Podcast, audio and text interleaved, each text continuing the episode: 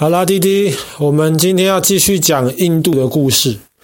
我们昨天讲到，印度曾经有一个非常糟糕的一种系统，叫做种姓制度。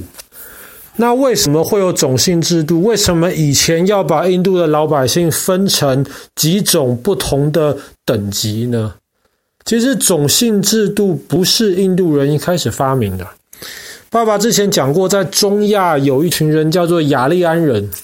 他们就透过印度西北方的缺口进到了印度次大陆，然后他们就把当时印度的这些原住民就赶到南边去。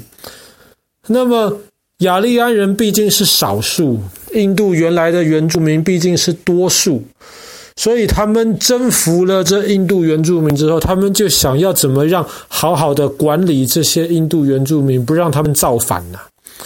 那么当时雅利安人就决定照着当时印度次大陆上面人皮肤的颜色分成四种人。那么最白的就是雅利安人，他们就是婆罗门，婆罗门就是基本上是有最高的地位。然后接下来再分成第二种刹帝利，第三种以及第四种。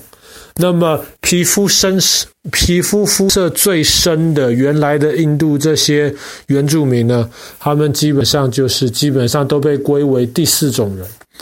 那么，这每一种之间是不可以平常有一些交流的，他们就是要让你固定在你的那个种姓里面。所以，雅利安人永永远远是最高级的，那么印度的原住民永永远远是最低级的。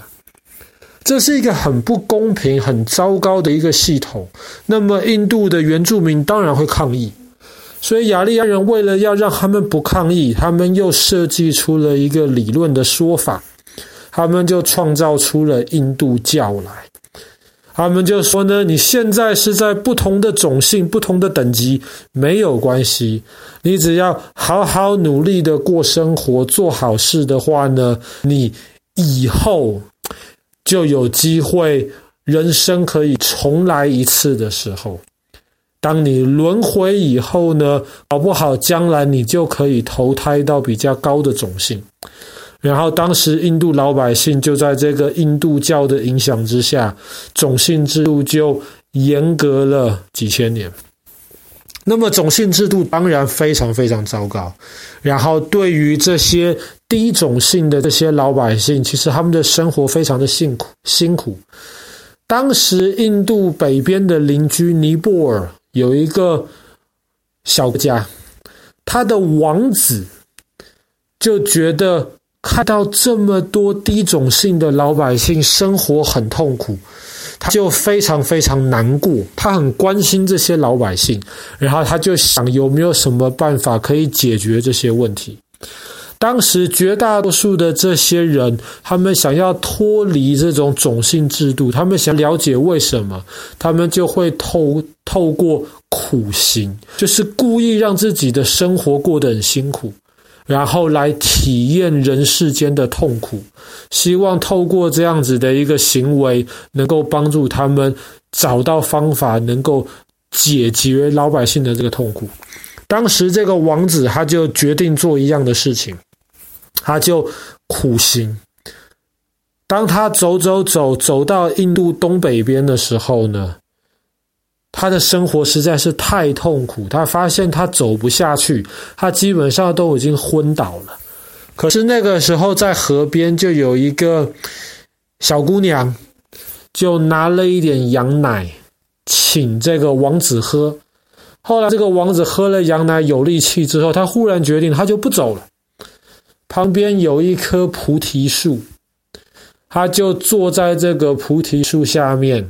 他就坐下来了，他就决定，如果他没有想到，他没有明白为什么人世间这么痛苦，他如果没有搞清楚这个道理的话，他不走了。他就决定就坐在那边。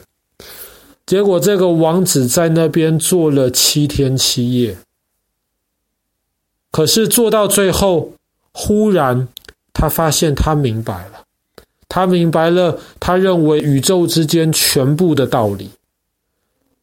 那么，当这个王子明白了全部的道理之后呢，他开创出了一个新的宗教，就是佛教。那么严格来说，其实佛教不能说是一个宗教，因为佛教当中并没有像基督教或是伊斯兰教定义的神。那么佛教是认为说，只要每一个人能够像那个王子这样子，他能够明白这些道理，他就可以变成佛。所以这个王子。就被认为是佛教的这个创始人，在历史上面是非常非常有影响力的人物，他就是释迦牟尼。那么，当这个王子在菩提树下大彻大悟，成为了这个释迦牟尼之后呢，从此佛教就开始在印度的北边发扬光大。然后在释迦牟尼之后，大概两百年左右的时间，那个时候在印度次大陆出现了一个国王，叫做阿育王。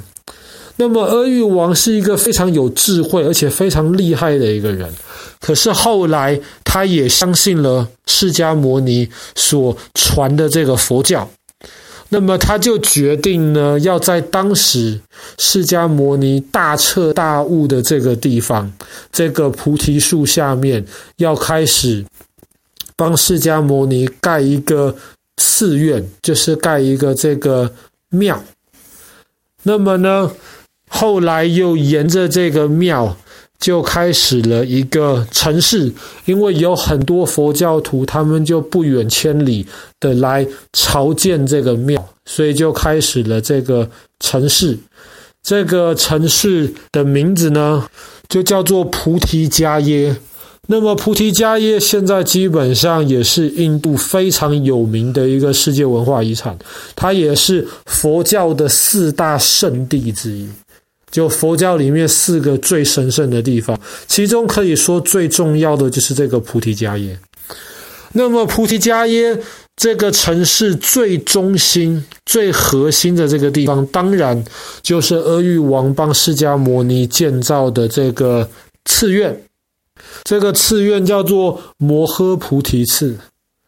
摩诃菩提寺基本上里面有一个高塔，这高塔大概有。大概多少？大概爸爸没记错的话，好像是五十公尺那么高，三十公尺还是五十公尺？爸爸忘了。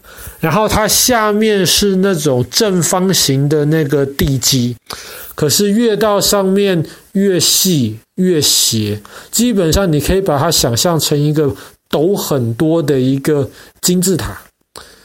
那么这个佛塔呢，周围。有一圈莲花的这个印子，当时的传说就是释迦牟尼当时就是脚踏着这个莲花的印子的这个位置，就在这边，他完完全全明白了这个宇宙间的道理。那么，为了纪念他当时的这个事情呢，这个佛塔后来就被建议。建立起来，当然这个佛塔上面非常非常的漂亮，虽然全部是用这种砖堆砌起来的，可是上面的这些雕刻，释迦牟尼当时他经历的一些故事，然后以及这个整个佛经里面很多很多不同的这些事迹，其实都雕刻在这个佛塔上面。那么对于很多佛教徒而言，这个能够来到这个地方。摩尼迦耶这个这个城这个城市，其实是等于说是就像是伊斯兰教徒到麦加去一样，是一个非常重要的一件事情。那么当然，这个摩诃佛呃摩诃菩提寺，除了这个最引人注目的佛塔之外，旁边当然就还有那一棵释迦牟尼当时坐在树下思考冥想的那棵菩提树。那棵菩提树，其实传说当中，释迦牟尼坐在下面想通了之后，阿育王来了。阿育王呢，他其实一开始是不信佛教的，他当时就决定，这个释迦牟尼当时做过的这棵树在这边会影响很多人来信佛教，很麻烦，他就决定要把这棵树给烧掉。可是没有想到，这棵树烧掉了之后呢，马上又从树中间长出了小树苗出来，而且一个晚上的时间，长出来的小树苗就变大变大，变成了原来没有被烧掉的那棵树。所以后来阿育王就非常非常的赞叹，他就决定自己也要变成一个佛教徒。今天在这个菩提树。看到的那棵树，其实已经不是以前的那棵树。最早的那棵树，其实大概在两百年前左右就就菩提树，是从原来的那棵菩提树，它的一些枝叶转接回来的。那么现在的这棵菩提树，可以说是以前菩提树的那个曾孙，它的后代。那么这个佛寺呢？虽然它是佛教当中可以说是最重要的一个佛寺，可是其实在几百年之前，它曾经被印度教徒改成一个印度教的一个寺庙。那么是一直到过去一百年来的时候，佛教徒才要求要把它重新变成佛寺。那这个地方虽然现在名誉上是变成了佛寺，但管这个地方的还是印度教徒。所以就造成了这个地方虽然很多佛教徒去参拜，可是其实佛教徒跟当地的印度教徒关系还是非常紧张。大概在快十年之前，当时还有佛教徒跟印度教徒的一些这种动武的一些事件，然后造成了很多人。不管怎么说，如果你是个佛教徒的话，到这个地方，能够坐在曾经释迦牟尼坐着在那里思考的地方，曾经走在曾经释迦牟尼走过思考的那条路，其实对于每一个佛教徒而言，爸爸想都是一个非常深刻的一个体验。好了，那么我们今天的故事就讲到这边。在印度的这个世界文化遗产，佛教徒的这个四大圣地之一。